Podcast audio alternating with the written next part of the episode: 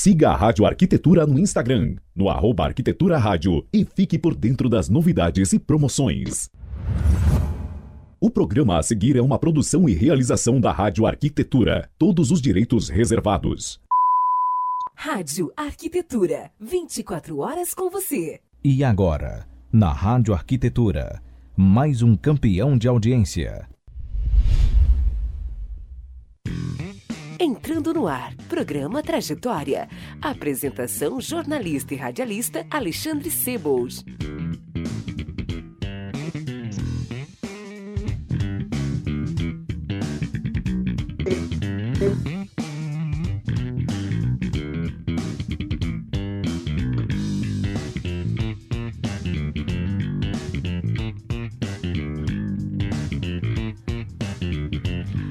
Muito bem, Rádio Arquitetura, Rádio das Mentes Criativas. Uma ótima tarde para você entrando no ar mais uma edição do programa Trajetória aqui pela sua rádio arquitetura.com.br neste primeiro dia do mês de setembro de 2020. A temperatura aqui na Grande Porto Alegre está em 20 graus e 2 décimos. Tempo nublado ainda aqui na Grande Porto Alegre com previsão de chuva até o decorrer do no decorrer do dia, né? Ainda temos esta previsão. Está começando mais um programa Trajetória aqui pela sua Rádio Arquitetura. Lembrando que o programa Trajetória tem o patrocínio da Mariane Home Store. Ao se aproximar dos seus 25 anos, a Mariane Home Store se reposiciona focando em dois segmentos importantes a linha voltada à decoração e a dispositores para lojas. Entre em contato se você já conhece, vem encontrar novas formas de desenvolver projetos com design exclusivo. Se ainda não conhece, venha descobrir um mundo de possibilidades. Mariane Home Store WhatsApp 5198 119 84 35. E também com a gente no patrocínio do programa Trajetória, os nossos queridos amigos da Porto Windows by Denise Mesquita, uma nova maneira de olhar o mundo, 12 anos no mercado, com excelência no atendimento, produtos de altíssimo padrão, instalação impecável, vestindo seu ambiente com grande cuidado nos detalhes. Entre em contato pelo telefone 5130287788 ou pelo WhatsApp 51992356794. Começando mais um programa Trajetória, lembrando que você pode interagir conosco através do nosso WhatsApp 51982119741 e também através do chat no Facebook, onde eu já estou ao vivo aqui para conversar com a nossa convidada desta terça-feira, que com muito carinho recebo aqui para conversar com a gente a arquiteta urbanista Angelina Wittmann. Boa tarde, Angelina. Boa tarde, Alexandre Zebold. Em alemão é Zebold. É, pois é, tu sabe que eu passei grande parte da minha vida, Angelina, uh, falando meu nome de uma maneira. Daí, e meu pai, eu acho que nunca soube exatamente como é que era a pronúncia, né? Eu sei que uma vez eu fui e eu pronunciava Sebold, Sebold. E tu sabe que eu fui uma vez participar de um coral e o maestro do coral disse: Não, tu tá pronunciando errado o teu sobrenome, ele é alemão, né? Eu disse: Como? Daí ele pronunciou desse jeito. Agora, eu, hoje em dia, eu não. Olha, desde que me chame, tá valendo, né? Lembra da casa. Da casa, Zebolt. E, ah, mas que bom e que honra estar aqui conversando com você um dia antes do aniversário da cidade de Blumenau. Ah, nem me fala. Blumenau, que tu sabe que eu guardo boas recordações. Tu nem sabe, eu tenho, tenho tantas histórias de bastidores de Blumenau. Oh. Nossa, daquela transmissão. Olha, tu eu sabe... quero fazer uma live para conhecer essas histórias, mas Nossa, foi muito lembranças boas. Muito live. boas. Um abraço e um, um abraço para o vovô Chopão, que ele deve estar nos assistindo. Ah, um abraço para ele, com certeza também faz parte aí dessas lembranças.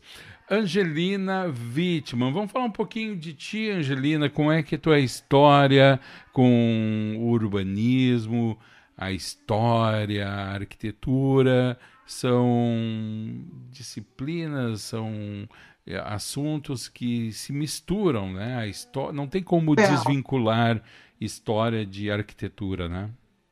Para sintetizar, outro dia eu entrei num debate, até num, numa live, de, de urbanistas. Uhum. Eu tenho uma percepção, depois de 20 e poucos anos atuando nas ambas as áreas, e, e a ideia que eu passo para os nossos alunos é que a arquitetura sintetiza a, a organização espacial em várias escalas. Você deve saber, você deve uhum. conversar com muitos arquitetos. Sim. Então, pode ser numa escala menor, a partir de um lavabo, ou da definição de uma louça, ou da organização do espaço do lavabo, uhum. de uma uhum. casa, do, do, do terreno da casa, do quintal, do quarteirão, da praça, da cidade e da região. Eu já dei ah, já, já, já dei aulas ah, do, do, planejamento regional. É uma organização espacial, quando não faz o projeto novo, ele readequa aquele espaço ao novo uso, sem descaracterizá-lo, sem desconfigurá-lo e adequado a essa nova sociedade do presente, considerando o seu passado, a sua uhum. história, a sua formação. Eu, eu, eu fiz essa, essa organização a partir da minha experiência. Então, a arquitetura se chama arquitetura, a urbanismo. O urbanismo é a escala da cidade espacial. Uhum. A organização funcional da cidade, dos caminhos, da setorização. O que, que é uma casa?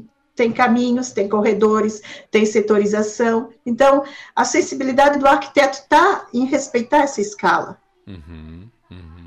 E tu, como é que tu tem sentido hoje em dia? Depois a gente vai voltar um pouco para a tua história. Não quero me desvencilhar disso daí. Mas nesse momento, quero te perguntar como é que tu está sentindo isso? As cidades, elas têm respeitado esse tipo de organização, via de regra, Angelina?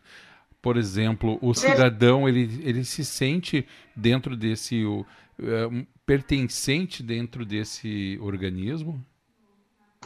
É, eu, eu, como cidadão, eu, eu percebo que você já sabe essa resposta. É, é, uma, é uma pergunta bem complexa, e eu percebo que no Brasil se generaliza como se isso fosse uma tendência atual. Isso depende do local. Existem cidades no próprio continente sul-americano que são melhores resolvidas quanto à escala humana, a cidade para as pessoas, do que as nossas. E, de repente, com toda essa política ah, conturbada que nós temos no Brasil, ah, as pessoas levam a acreditar que essa tendência do caos que nós vivemos em nossas cidades é uma realidade consequência do desenvolvimento. Uhum. Coitado.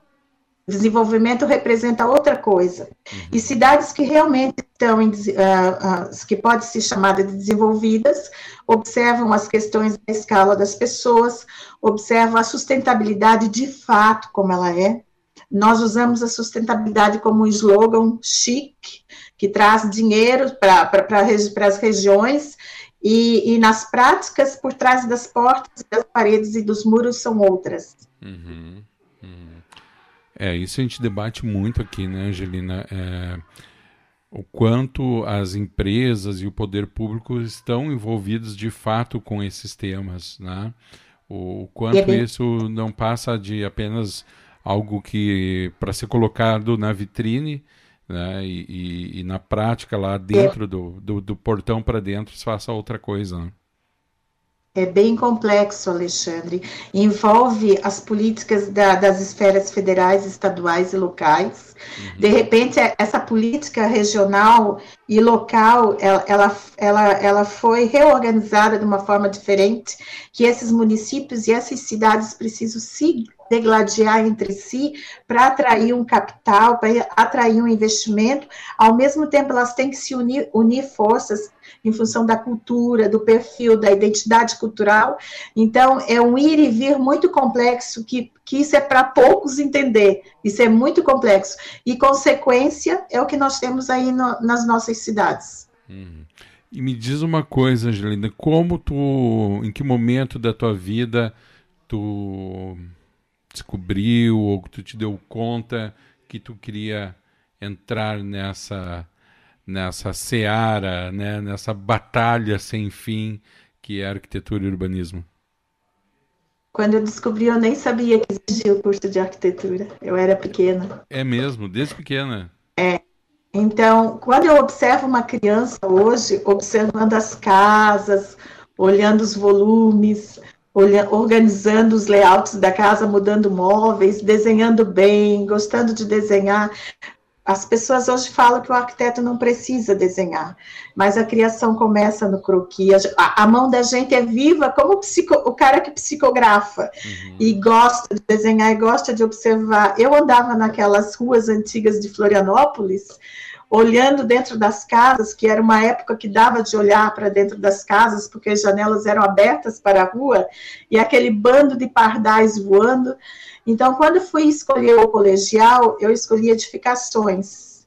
Uhum. Mas eu escolhi porque eu soube que tinha desenho e tinha casas e tinha. E aí eu fui. A minha mãe disse que não era para mim fazer edificações porque não tinha emprego. Uhum. E aí eu fiz eletrotécnica na antiga Escola Técnica Federal de Santa Catarina. Uhum. Vim estagiar em Blumenau em 81. E depois surgiu o curso de arquitetura aqui quando eu tinha dois filhos pequenos. Falei com o meu marido, ele disse: Eu eu te dou total força se você quiser fazer. Entrei na primeira turma e, e, e, era aquilo que eu queria. Então, hoje, o meu trabalho é uma forma de interagir uh, e de melhorar. Uh, de, não é pretensão, tá? Mas eu uso a, a, a, profissão docência agora, porque eu desisti um pouco da prática na, na administração pública, uhum. porque uma pessoa sozinha lá não faz verão tem Não. que ter uma organização, tem que. Então, eu resolvi investir na, na, na educação e na formação desses novos arquitetos. Uhum. E eu uhum. enfrento, eu mostro, e não é, e não é lá para estar tá ganhando salário, é, eu sinto vontade de, de, de, de como é que é, de, de passar esse conteúdo, passar essa percepção, e eu acredito nesses jovens que, que vai mudar alguma coisa ali na frente. Quando a gente vê uma. Um, eu vou me apropriar de um termo que tu usou, que eu achei muito bacana, tá? Para formular essa, essa pergunta. Quando a gente passa numa rua da cidade, ela não é apenas uma rua na cidade, ela conta uma história. Ela pode estar. Tá, uh, naquele momento coberta por um asfalto fresco ainda, mas por baixo há camadas de história que contam a história daquela, daquela comunidade, né? Uh, generalizando. E tu falou em psicografia, né? Fiz essa analogia com a psicografia. Eu te pergunto, no teu ponto de vista, porque a arquitetura também é muito do legado que nos deixam, né? Essa essa psicografia arquitetônica, ela está sendo respeitada hoje em dia, Angelina? sempre depende do local. Uhum. As pessoas que estão desrespeitando essa psicografia arquitetônica aqui vão olhar lá na Europa aquelas milenares. E geralmente são aqueles que constroem em cima da nossa aqui, que só tem 50, 60, 70, 80 anos. Uhum. É, a, essa história na cidade, pelo menos o centro histórico de cada cidade, ele é importante, ele, ele, ele tem relação com a saúde pública, Alexandre. Com a saúde Porque pública. A, a saúde pública mental da pessoa tem relação ao lugar, a casa da avó, a casa da nona, a casa da oma. Ele, tanto que pessoas que moram em grandes centros desprovidos de identidade deixam as pessoas com algumas doenças, uhum. que se diz que são doenças atuais.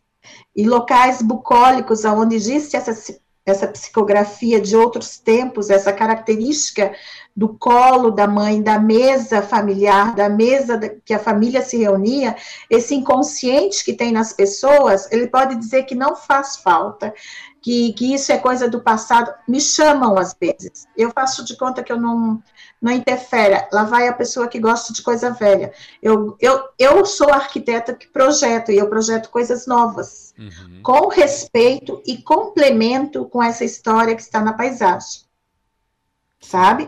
Isso, isso é saúde pública, Alexandre. E as pessoas que podem vão ver isso nas outras cidades que mantêm isso. Uhum, uhum. turista lá. Sim, é aquela, aquela nossa mania de sempre supervalorizar o que é de fora e o que é nosso a gente trata com um certo né, desprezo, um certo até desrespeito, né?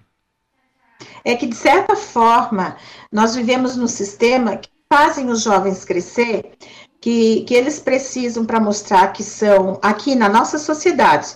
Por exemplo, eu tenho muito contato com a Alemanha, minha pesquisa tem muito contato com a Alemanha, uhum. e lá eles também são capitalistas mas faz parte de uma educação e faz parte da educação que a história e a tradição são importantes para a educação e para a saúde das pessoas. Uhum. As pessoas e aqui, como as pessoas elas vão crescendo e acham que crescer é somente crescer e agrupar o dinheiro e mostrar, eles não, eles não alinham esse desenvolvimento, que é o real desenvolvimento, a manutenção dessa história, dessa educação, dessa saúde pública, da organização espacial das cidades. Eu conheço muitas pessoas muito bem intencionadas, empreendedores da construção civil, uhum. no entanto, eles não têm esse entendimento e não tem como fazer isso acontecer. E, no entanto, eles não saem lá da Europa. Sim. Então, é uma questão de educação até, e foi um dos motivos que me levou à sala de aula, que me levou a fazer o blog. Aí o pessoal, eu, eu bati mais que eu sou arquiteta, porque o pessoal pensava que eu era historiadora. Não, gente, a cidade tem cheiro, eu já falei para você, a cidade tem cheiro, eu sou urbanista, eu sou arquiteta, tem melodia, tem espaço, tem espaço psicografado. Quando nós organizamos uma cidade, nós temos que tomar, é, considerar todas essas questões. Se nós quisermos criar um, um espaço, uh, equilibrado, sustentável, harmonioso, dentro de uma continuidade histórica, e o nosso comprometimento é deixar essa cidade para a geração que vem ali. Então, eu pergunto sempre: que tipo de cidade nós estamos deixando para quem vem depois de nós? Tu é uma idealista? Yes. Tu, é uma ideali... tu, é... tu és uma idealista? O que seria uma idealista? Tu acredita na arquitetura como um ideal para que as pessoas vivam melhor e mesmo tendo essa frustração com o poder público, com os órgãos públicos, não arreda pé daquilo que tu imagina que seja correto? Eu já comentei que uma andorinha só não faz verão, né? Uhum.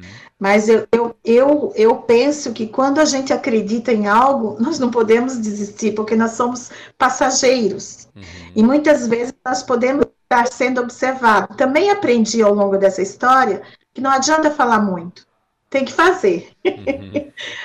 mais cedo ou mais tarde, alguém vai olhar. Como você olhou agora e me chamou para falar contigo. Porque a gente não tem que falar. Tem muita gente falando no Brasil. Sim. E as palavras não têm conteúdo, não têm lastro. Então, eu sei que no ano passado eu disse para minha coordenadora: um abraço, Maristela, se está olhando, professora Maristela. Eu, vou, eu não posso pegar tantos orientandos, porque eu vou escrever um livro. E eu não sei se ela acreditou, eu sou assim. Aí eu, eu peguei três orientandos e eu fui escrever um livro. Eu fiz o livro sobre enxaimel, porque eu acreditava que tem uma lacuna uh, na, no assunto da pesquisa no enxaimel no Brasil que está mal interpretada, que está mal divulgada, que tá. Então eu não vou falar para eles que é assim, assim, assim. Eu vou lá e mostro o livro e tô, e tô botando li o livro nas bibliotecas, que é como eu percebo que é. Uhum. Então, se isso é ser idealista, eu acredito que a gente não está aqui para se aposentar e ir para a praia, olhar o sol, o pôr do sol, pode ir de vez em quando, é bom fotografar. Mas a gente está aqui para contribuir e deixar alguma coisa melhor a partir da nossa profissão. E se eu gosto de arquitetura, que prazer isso me dá. Uhum, uhum. Isso é ser idealista? É. eu acho que é. Mas não é. Para mim, ser idealista não é uma coisa ruim, viu? Eu acho que, na verdade, tu ter um ideal, mesmo que ele seja, não é o teu caso, mas mesmo que ele seja utópico, né, Angelina, é uma força motriz para os nossos atos, né? É ter um objetivo, ter uh, e, e, ele, e, ele, sendo algo como tem que ser, algo ético, correto, abrangente. Gosta de história? Adoro, adoro. Você, se você ler um pouquinho de história, você percebe que no momento contemporâneo de cada período, As pessoas que quebram paradigmas são os idealistas. Claro. Não estou me comparando, mas eles vão na contramão, tá? Eles vão na contramão e a maioria aí precisa quebrar aqueles paradigmas, precisa mostrar que tem formas diferentes. E ali no espaço, ali na frente, no período histórico, ali na frente, uh, aí eles vão compreender alguma coisa. Mas o, idea... a... mas o idealista também, às, às vezes, paga um preço muito alto por isso, tu não acha? Mas, mas se ele está na seara que lhe dá prazer, Sim. é tesão puro. tem razão, tem razão, tem razão. Tá, e me diz uma coisa, e essa paixão, falando, né, falando em paixões pela cultura alemã, ela surge quando na tua vida e quando tu começa a direcionar também parte da tua carreira para esse, essas pesquisas esses estudos, essas, até vou chamar de investigações. Em que momento a Angelina olha para isso e se debruça com mais atenção?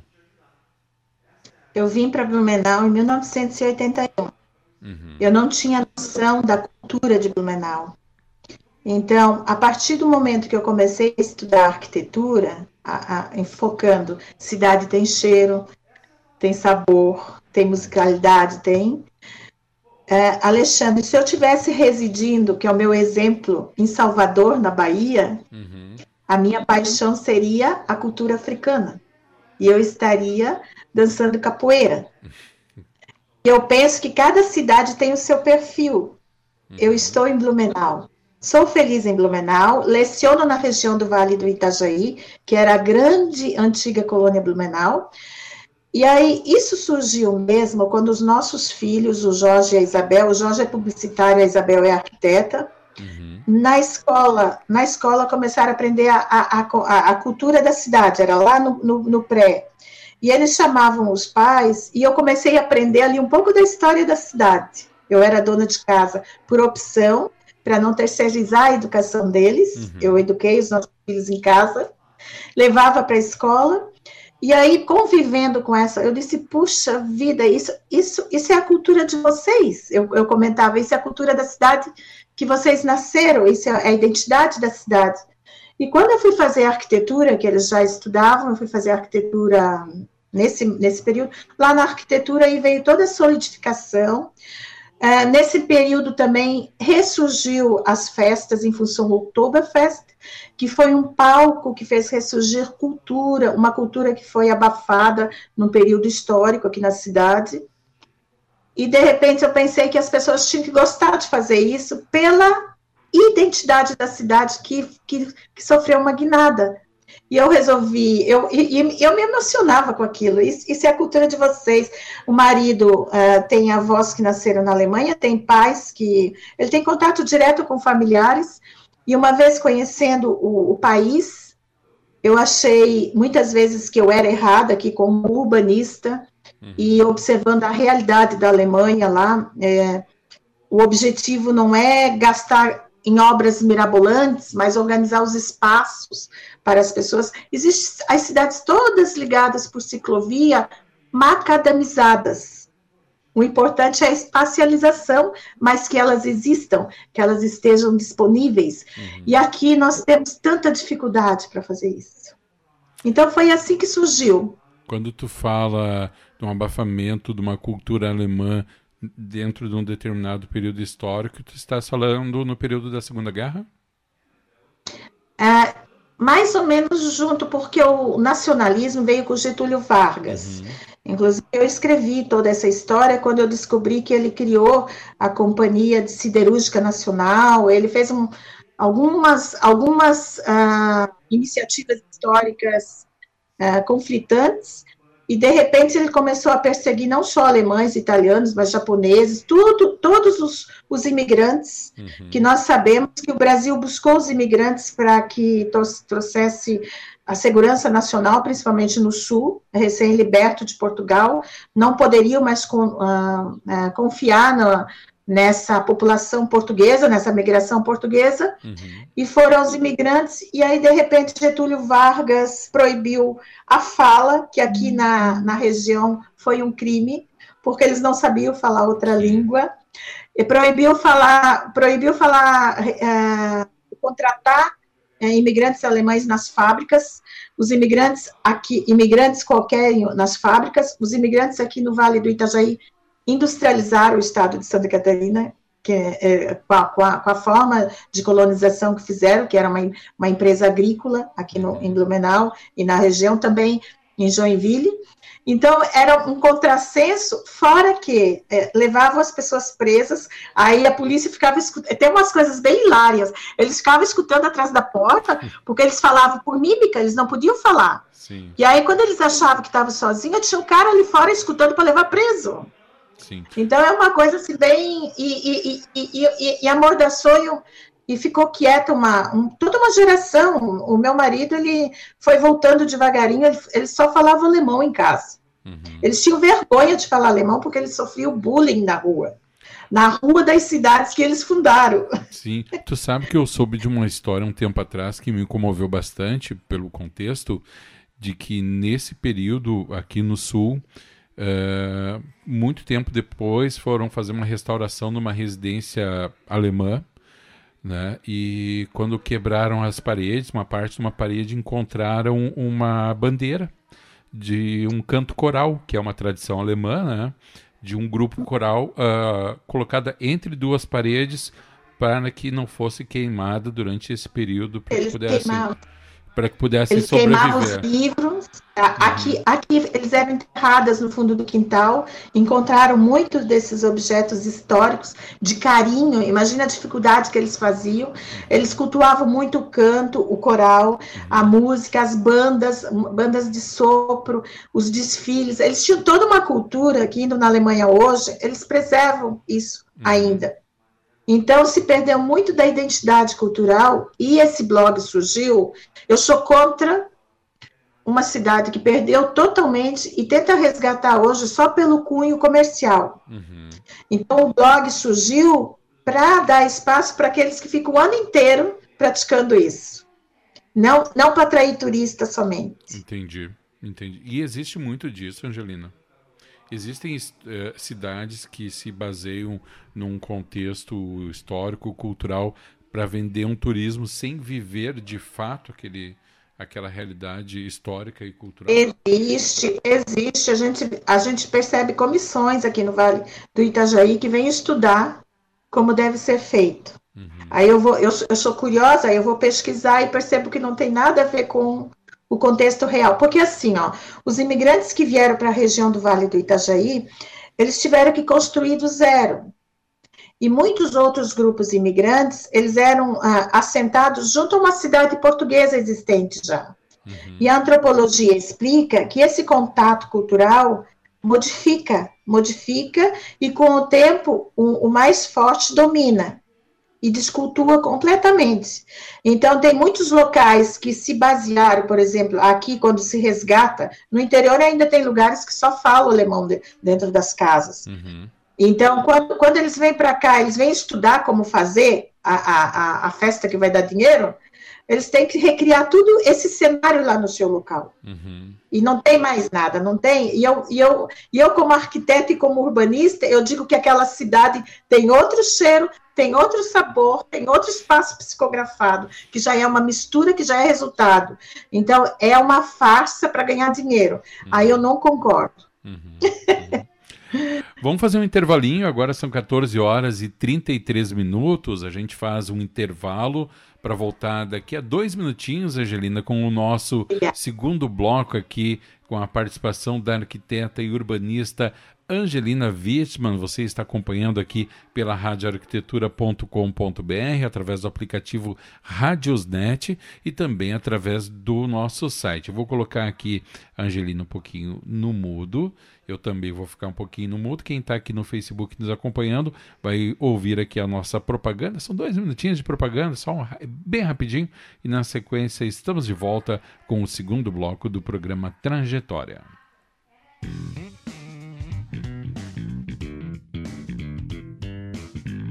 Você está ouvindo o programa Trajetória. Música, conhecimento e descontração aqui na Arquitetura. Rádio Arquitetura tem o apoio institucional da SET Experience e Plena Madeira Design.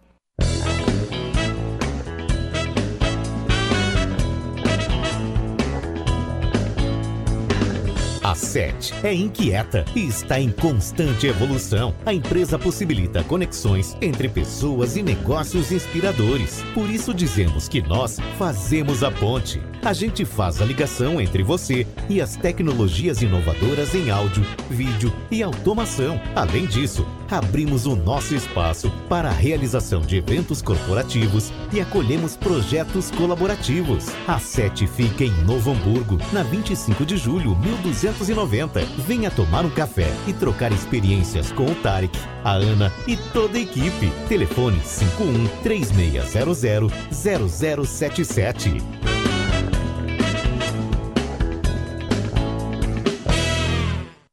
Não saia daí, daqui a pouco estamos de volta.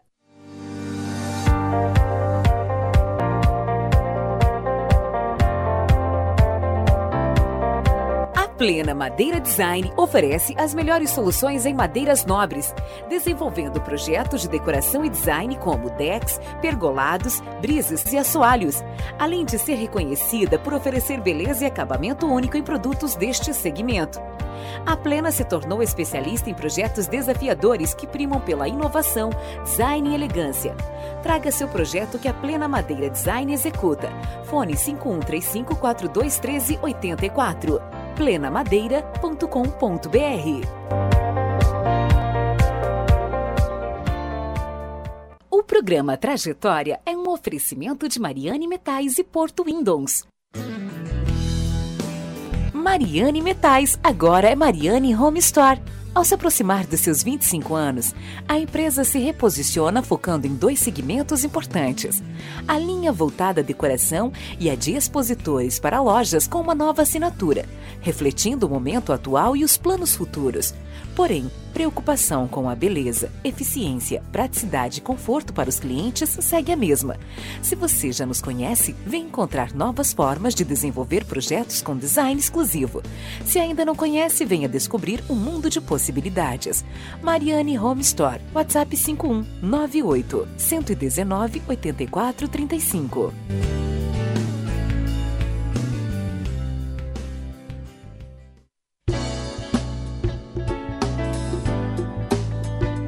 Windows, cortinas e persianas. 12 anos no mercado com excelência no atendimento. Produtos de alto padrão, instalação impecável. Vestimos seu ambiente com grande cuidado nos detalhes. Temos soluções eficientes para as necessidades de controle de luminosidade, proteção solar, questões térmicas e acústicas, motorização e automação, sem descuidar da elegância, conforto e personalização dos ambientes. Porto Windows, uma nova maneira de olhar o mundo. Telefone 51 3028 7788 ou acesse www.portowindows.com.br. Fique agora com o segundo bloco do programa.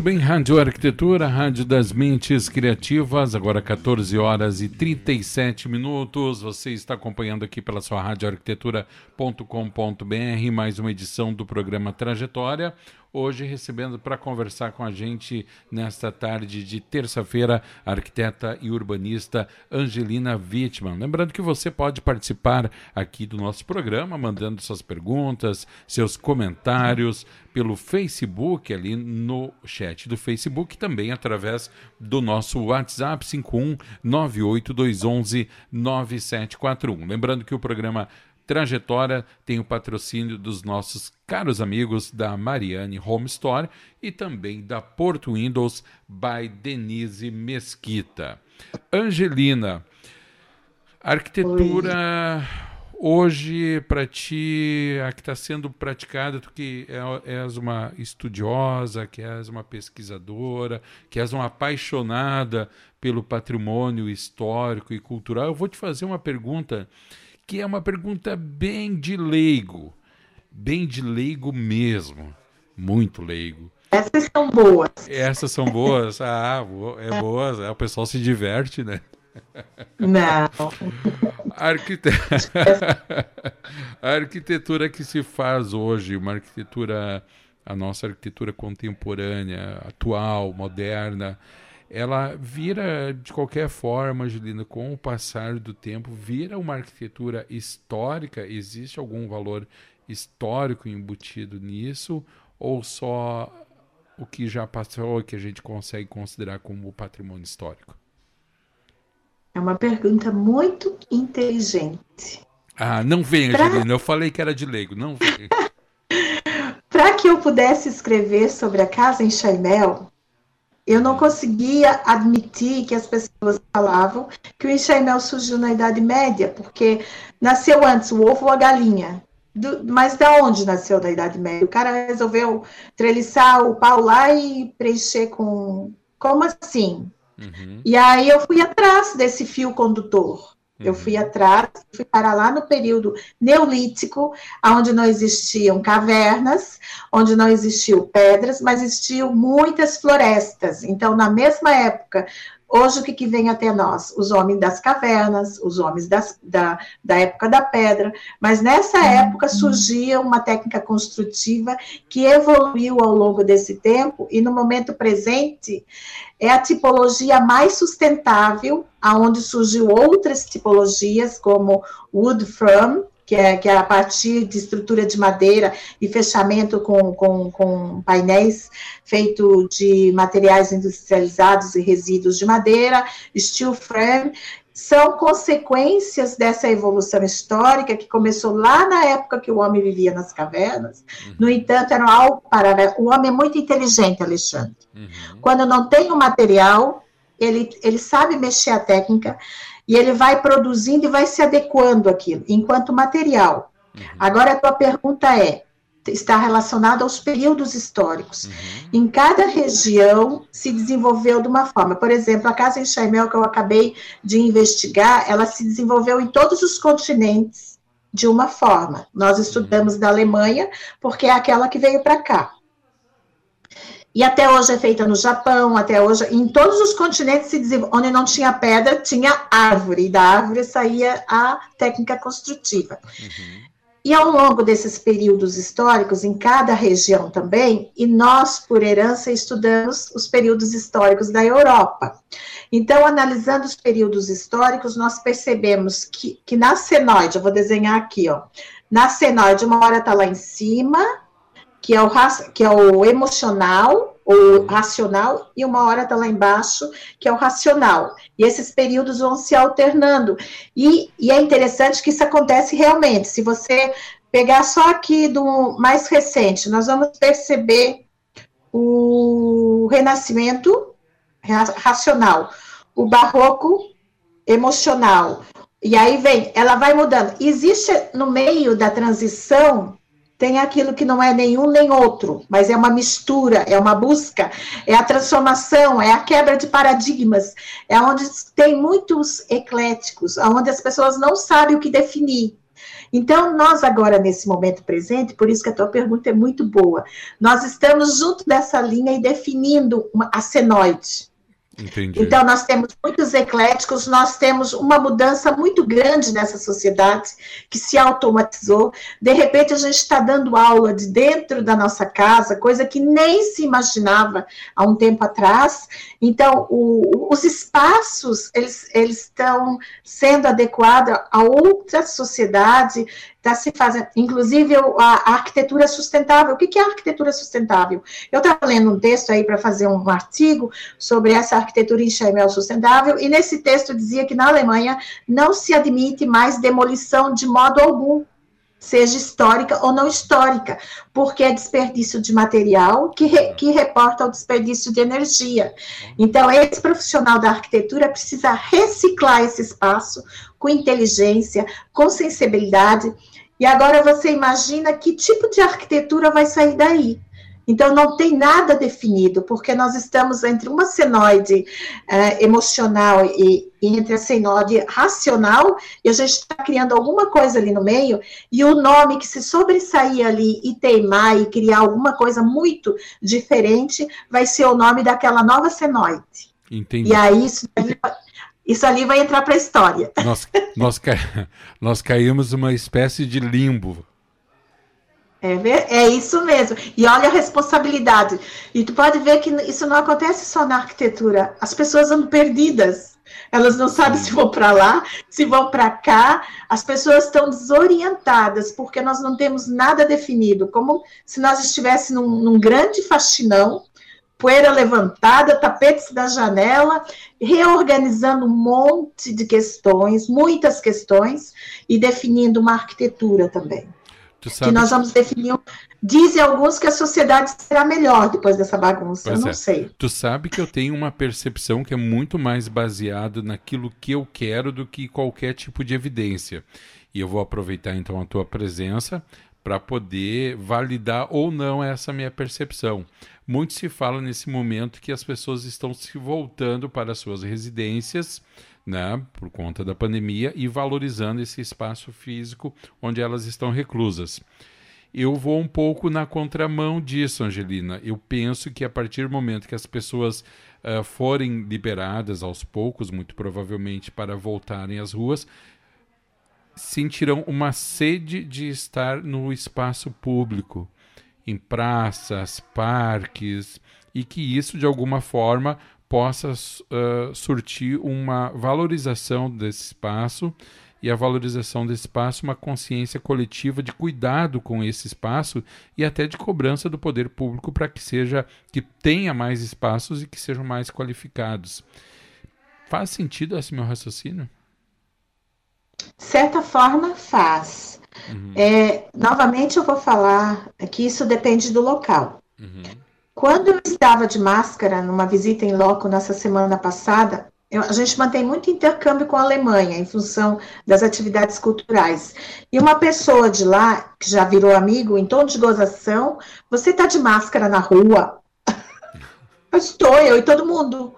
KKKKKK. Porque na Alemanha, na rua, não, não precisa usar máscara. Uhum. Então, depende dessas políticas que a gente não sabe o que tem por trás, a gente não sabe a ideologia, de repente tem um terrorismo em função disso, mas a tua percepção de espaço é muito interessante, por quê?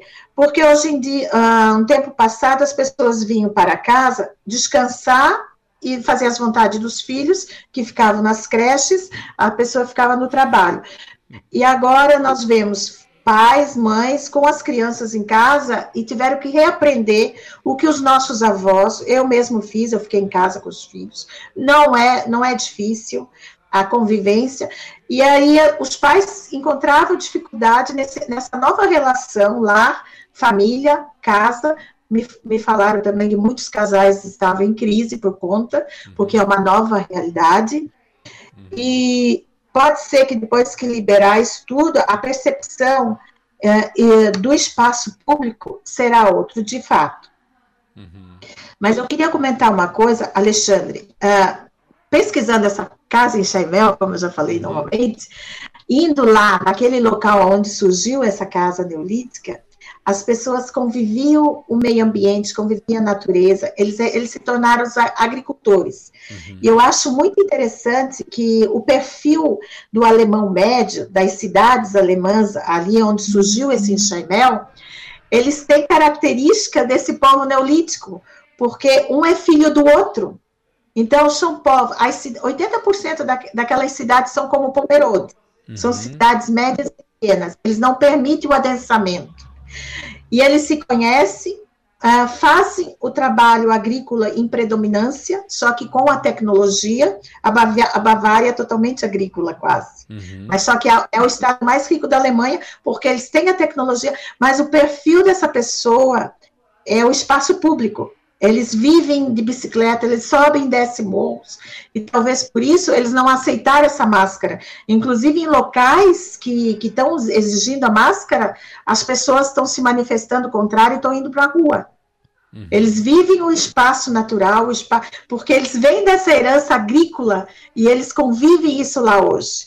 E tu vai aqui em São Paulo, numa metrópole, tem pessoas que não sabem de onde vem o leite. Sim. Eles acham que o leite é fabricado, eles não conhecem uma vaca, porque eles não saem do apartamento. Sim. E eu, eu estou falando sério, são realidades espaciais, urbanas e, e, e culturas diferentes. falou, não, no, tu, tu, falou no primeiro bloco, me chamou a atenção, uh, voltando algumas casinhas para trás, uh, a respeito dessa. Uh, o que aconteceu com a, cultu com a cultura alemã, né? De eles ter esse abafamento a ponto de o próprio alemão, hum, eu talvez esteja errado na minha colocação, mas tu vai entender o que eu quero dizer, sentir vergonha de ser alemão ou sofrer bullying. Isso perdura até hoje, Angelina? Isso aconteceu. Isso aconteceu. A geração do meu marido, ele fala um pouquinho, eles tinham vergonha. Eu conversei com os senhores porque eu gostava muito de entrevistar as pessoas mais antigas para mim fazer um, um texto histórico de alguma pesquisa. E eu conversei com um antigo ferroviário, que ele contou quantas vezes ele foi numa escola fazer o exame de admissão para ser escriturário para continuar os estudos. Uhum. E lá tinha as, os representantes do, do, do governo, e eles olhavam e chamavam ele de tudo que é coisa, uma criança, tá? Uhum. Chamava ele de tudo que é coisa, riscavam a folha branca e você não vai passar.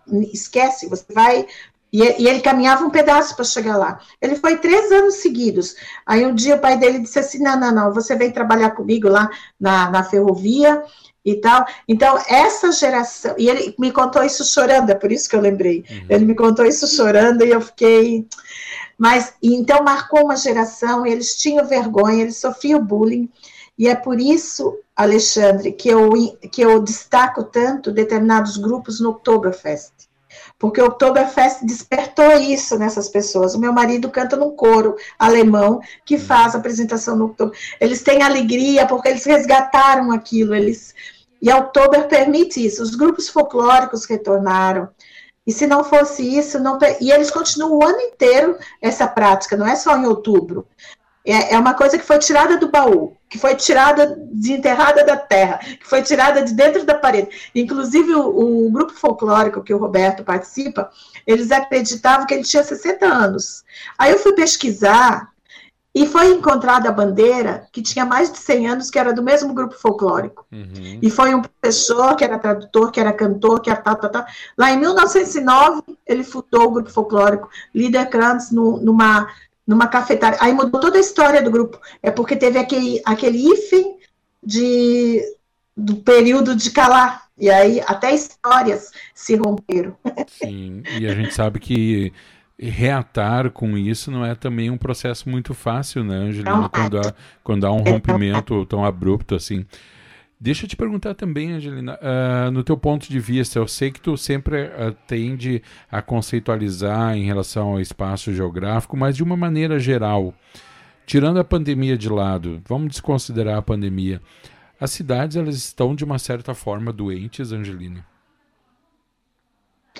É porque as cidades têm ritmo de adequação como o corpo humano tem. Uhum. O corpo humano adoece se acontece alguma coisa diferente no espaço, numa alimentação, ou mudança de, de, de ritmo, de, de hábitos, né, o corpo adoece. Uhum. E ele, ele tem um ritmo de retorno, de voltar, ou a pessoa descansa, ou volta ao local. Então, os ritmos estão, estão tá havendo retorno. Os, os ritmos estão descompassados, justamente porque nós temos um período de aceleração de tudo, principalmente da tecnologia. Uhum. E tem que ter muita base estrutural, tem que ter muita estrutura para se conseguir acompanhar essas mudanças. Um exemplo para você compreender. Chegou um monte de imigrantes na Europa. Invadiram a Alemanha lá. Eu não sei o nome dos imigrantes agora, mas é muita gente. Aí você faz um, um, comparativo com uma casa. Você tem uma uhum. casa que tem dois filhos, um pai e uma mãe, e vem e vem assim 30 pessoas para dentro dessa casa. Se fosse no ritmo normal, a, essas pessoas da casa teriam que ser avisadas, eles iriam reorganizar, pelo menos ter cadeiras a mais, 20 cadeiras, eles iriam ter locais para esse pessoal dormir, eles têm que se reorganizar. Uhum. E agora as coisas estão acontecendo tão rápido que essas pessoas chegam na casa, não tem onde dormir, um dorme em cima da cabeça do outro, porque não tem tempo para essa adequação espacial que é feita a partir do urbanismo, a partir da arquitetura, não está ocorrendo tempo, e as pessoas também, não, por serem leigas, não compreendem a importância dessa ação, e aí entra a política e entra a ideologia. No momento presente, nós temos uma guerra ideológica, não só no Brasil, é internacional. Então, tudo vira narrativa para ser usado dentro dessa guerra de um grupo contra o outro. E aí o politicamente correto também entra. Você tem que atender as pessoas porque você não é filho de Deus, porque você é mal. Não, aquelas pessoas se organizaram milênios, desde o Neolítico que eu estudei. E aí, de repente, chega um grupo de pessoas e não dão tempo para eles se reorganizarem. E se eles não aceitam aquilo, é porque eles não são. Eles são pessoas más, digamos uhum. assim. Uhum. Então, as cidades não estão doentes. De repente, Alexandre, faz parte desse período que a gente pegou agora, de definições. E vai Nossa, chegar um limbo. dia ali na frente que todo mundo vai se entender quando a senoide estiver formada. Uh, deixa eu te perguntar também, como é que tu, nesse momento, tem. Uh, a gente está falando em pandemia, estamos aqui no Sul já tendo um afrouxamento, né? Uh, as atividades voltando dentro de alguns procedimentos de preventivos. como é que tu atravessaste esse período, Angelina? Eu procurei não pensar. Eu uhum. esvaziei a cabeça e procurei produzir. Uhum procurei não pensar. Eu não vejo minha mãe desde março. Uhum. então, se você pensa, você entra na onda, naquela onda, né? É uma onda que tem, assim, que leva as pessoas. As pessoas andam muito tristes. Às vezes dá alguns momentos, mas eu procuro, cuido das flores, do jardim e trabalho. Uhum. Trabalho muito. Mente ocupada. Sim, sim. Muito... E arquitetura, Alexandre? Fale. Eu adoro falar de casa.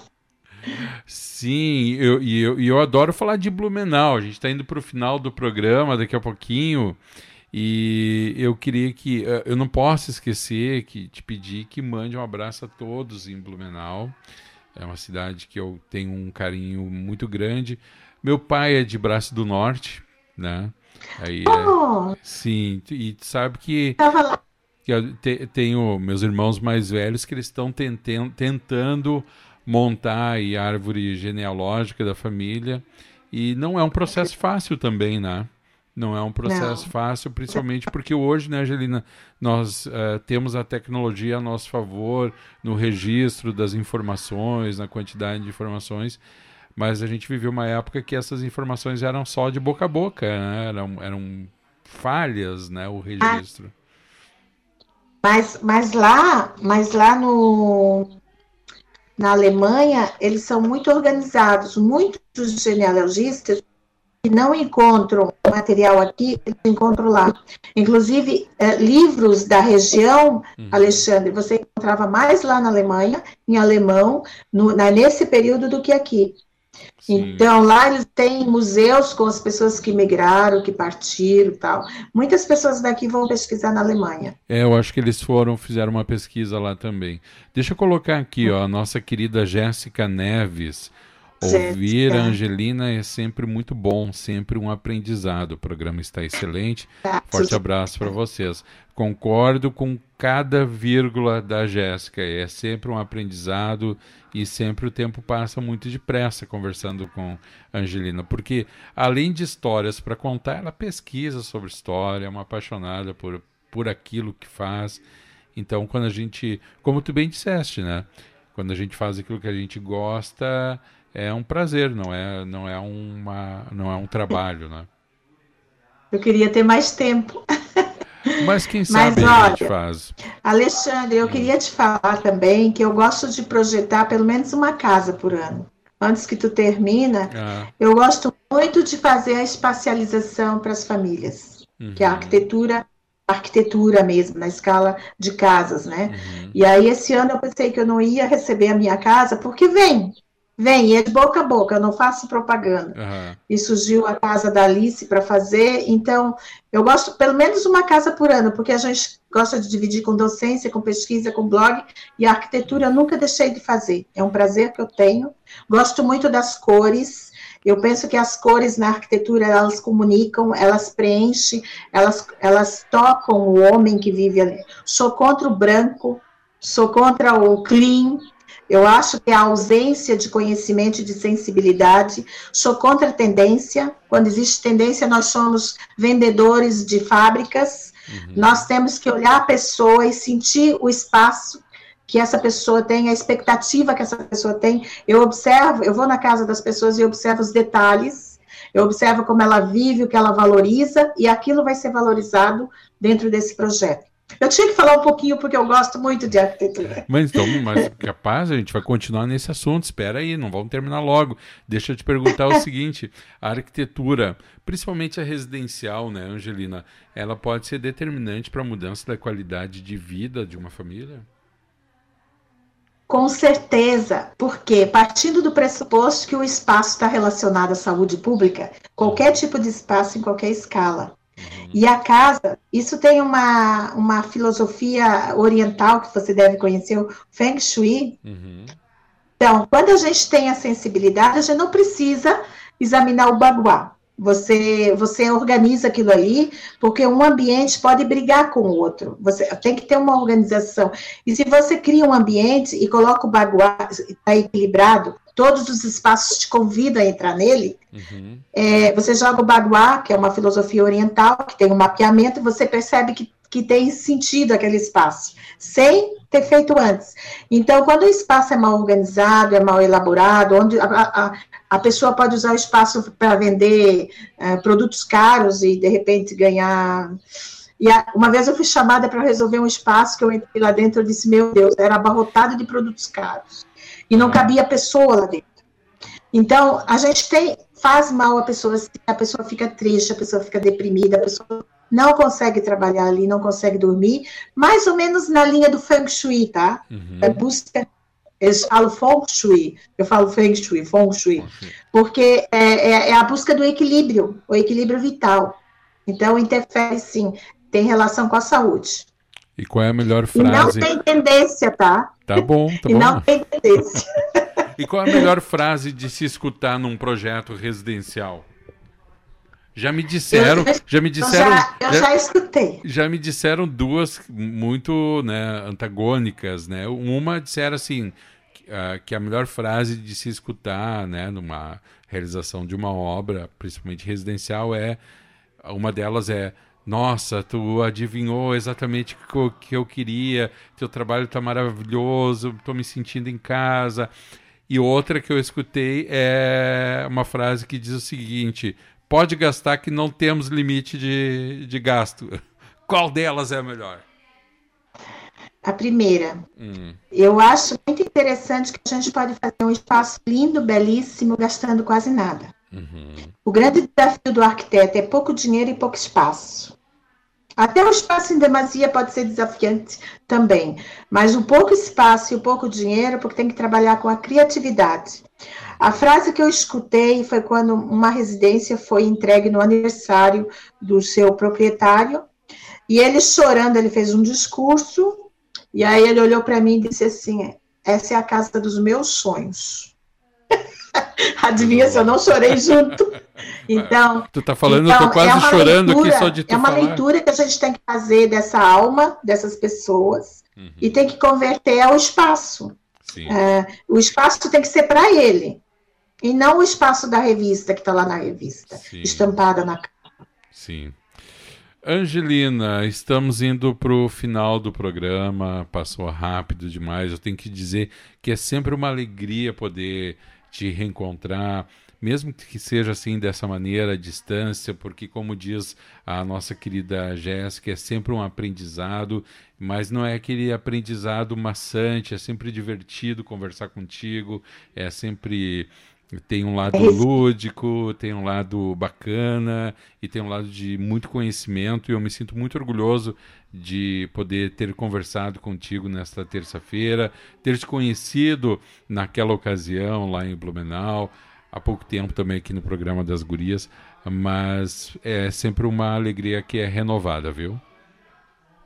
E assim, eu, eu fico pensando se eu mereço ter sido convidada por você a participar desse programa e ter a oportunidade de falar. Imagina, imagina. É uma, eu, eu, é uma eu, coisa incrível isso. Eu, eu vou te dizer que tu nem pode, nem pode ficar pensando se merece ou não, porque eu estou a ponto de te fazer um convite para participar mais adiante novamente. Então, nem considera a hipótese de não participar ou de duvidar de que vai participar, porque vai participar com certeza, tá bom?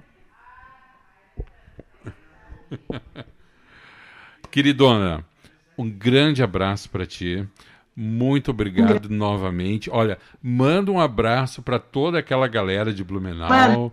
Que assim, ó, Mano. tô louco para tomar um chopp, mas tem que ser em Blumenau. Tá bom? Ó, e uma, manda um abraço para Blumenau, que tem 170 anos amanhã, de Am... história e de psicografia. Amanhã eu vou botar. Amanhã eu vou botar. Eu vou botar uma música tradicional alemã para abrir o programa em homenagem à nossa querida Blumenau, tá bom? Obrigada. Um gente... abração, Alexandre. Abração, Jéssica, querida. Um abração, Jéssica. Amo vocês. Até. Até. Muito bem, querida Angelina Wittmann, vou tirando ela aqui, ela saiu aqui da nossa live. Você acompanhou mais uma edição do programa Trajetória aqui na sua rádio arquitetura.com.br nesta tarde de terça-feira. Eu estou meio deslocado aqui da câmera, estou tentando me localizar. Deixa eu puxar o microfone um pouquinho para cá. Agora são 15 horas e 5 minutos. Vamos encerrando aqui essa transmissão no Facebook. Lembrando que você pode seguir a Rádio Arquitetura através no, no Instagram pelo Arquitetura Rádio. Beijo, Jéssica Neves. Obrigado a todos que acompanharam aqui no Facebook. Eu vou encerrando aqui a transmissão. E para quem nos acompanha na Rádio Arquitetura, muito bem, aqui no Face saímos que nos acompanha na Rádio Arquitetura. Agora são 15 horas e 6 minutos. A gente vai seguir com música aqui na Rádio Arquitetura e na sequência estamos de volta para comandar a tarde aqui na radioarquitetura.com.br.